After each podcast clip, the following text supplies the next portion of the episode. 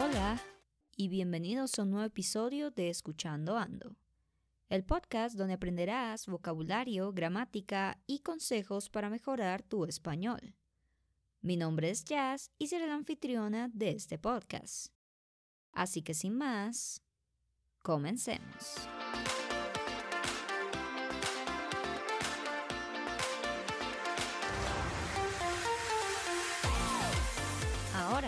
Los episodios de Escuchando Ando están disponibles en la plataforma de Spotify para que puedas escuchar este podcast cuando quieras y donde quieras. Puedes encontrarlo como Escuchando Ando por Jazz Jaimes en Spotify si te interesa. Ahora sí, comencemos. Cuando una persona empieza a aprender un nuevo idioma, pasa por una fase o periodo de traducción. Es decir, lo que lee o escucha lo debe traducir a su idioma principal o si debe hablar o escribir pasa lo contrario. Traduce de su idioma principal al idioma que está aprendiendo. Y esto es bueno hasta cierto nivel. Pero llega un momento en el que debes empezar a pensar en el idioma que estás aprendiendo. En este caso, el español. Va a llegar un momento en el que debes dejar de traducir y empezar a producir las palabras o frases en español. Esta transición es una de las más difíciles porque debes literalmente cambiar tu forma de pensar y reestructurar tu proceso de pensamiento. Este cambio lleva mucho tiempo y puede ser el cambio más importante para definir si llegas a tener un nivel avanzado del español o un nivel intermedio o básico. Por supuesto, si estás empezando a aprender un idioma, no está mal traducir. Pero si quieres mejorar tu nivel, debes empezar a pensar en español. Cuando empiezas a pensar en español, se hace más rápido y más fácil entender y mantener una conversación en español. Así que por eso te daré algunos consejos que puedes usar para empezar a pensar en español y hacer más rápido el proceso. Lo primero que debes hacer es dejar de traducir las palabras o expresiones nuevas a tu idioma.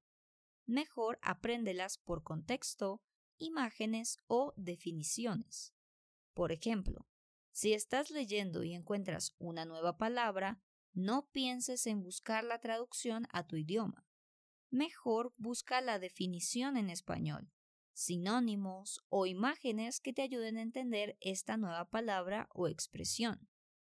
A veces ni siquiera necesitas la definición, solo el contexto te puede ayudar a entender esta nueva palabra. Por ejemplo, si escuchas esta frase, él apretó el gatillo de la pistola. Probablemente no sabes el significado de gatillo, pero en el contexto de la frase puedes adivinar que el gatillo es la parte de la pistola que se debe activar o apretar para hacer funcionar la pistola. Otro consejo que te doy es que no traduzcas literalmente palabra por palabra una frase o expresión, porque mientras más compleja es la frase, más difícil será traducirla literalmente y esto hará que tengas más problemas para entender el significado, porque a veces las traducciones no tienen sentido. Por ejemplo, el regalo que le hicieron a Juan. Si traduces literalmente te vas a confundir con la palabra le. ¿Qué significa le? Pues no te preocupes por la traducción. Mejor enfócate en el significado que tiene en español. El siguiente consejo es intentar usar el español en tu rutina diaria. De esto ya he hablado en otros episodios y es muy importante que empieces a usar el español en tu vida cotidiana. Por ejemplo, necesitas hacer una lista de las compras de casa o quieres planear tu semana. Entonces, escribe esta lista o planes en español. Si tienes un diario, intenta escribirlo en español. Incluso en los momentos en los que solo estás pensando o hablando contigo mismo, puedes usar el español también.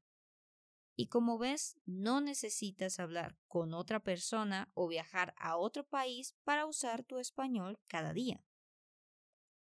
Si eres el tipo de persona que se olvida de hacer estas pequeñas actividades en español o simplemente te da flojera, entonces puedes intentar cambiando el idioma de tus aparatos electrónicos.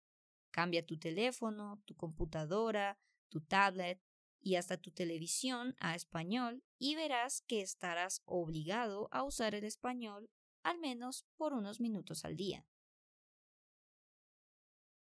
El último consejo que te puedo dar es que hagas actividades que te interesan o gustan en español.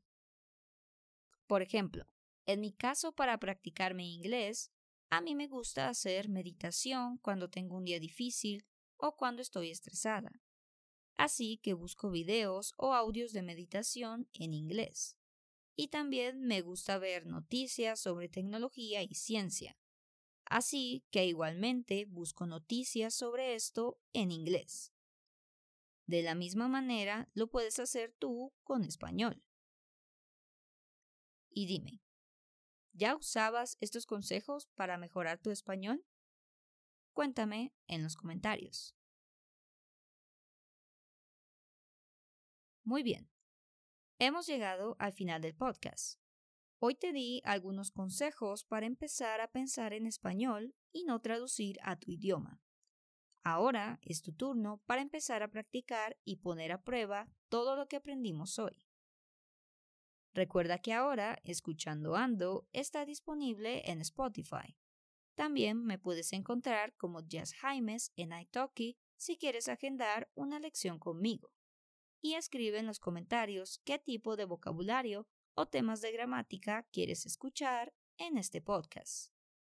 Sin más que decir, Espero que tengas una excelente semana y nos vemos en el próximo episodio de Escuchando Ando.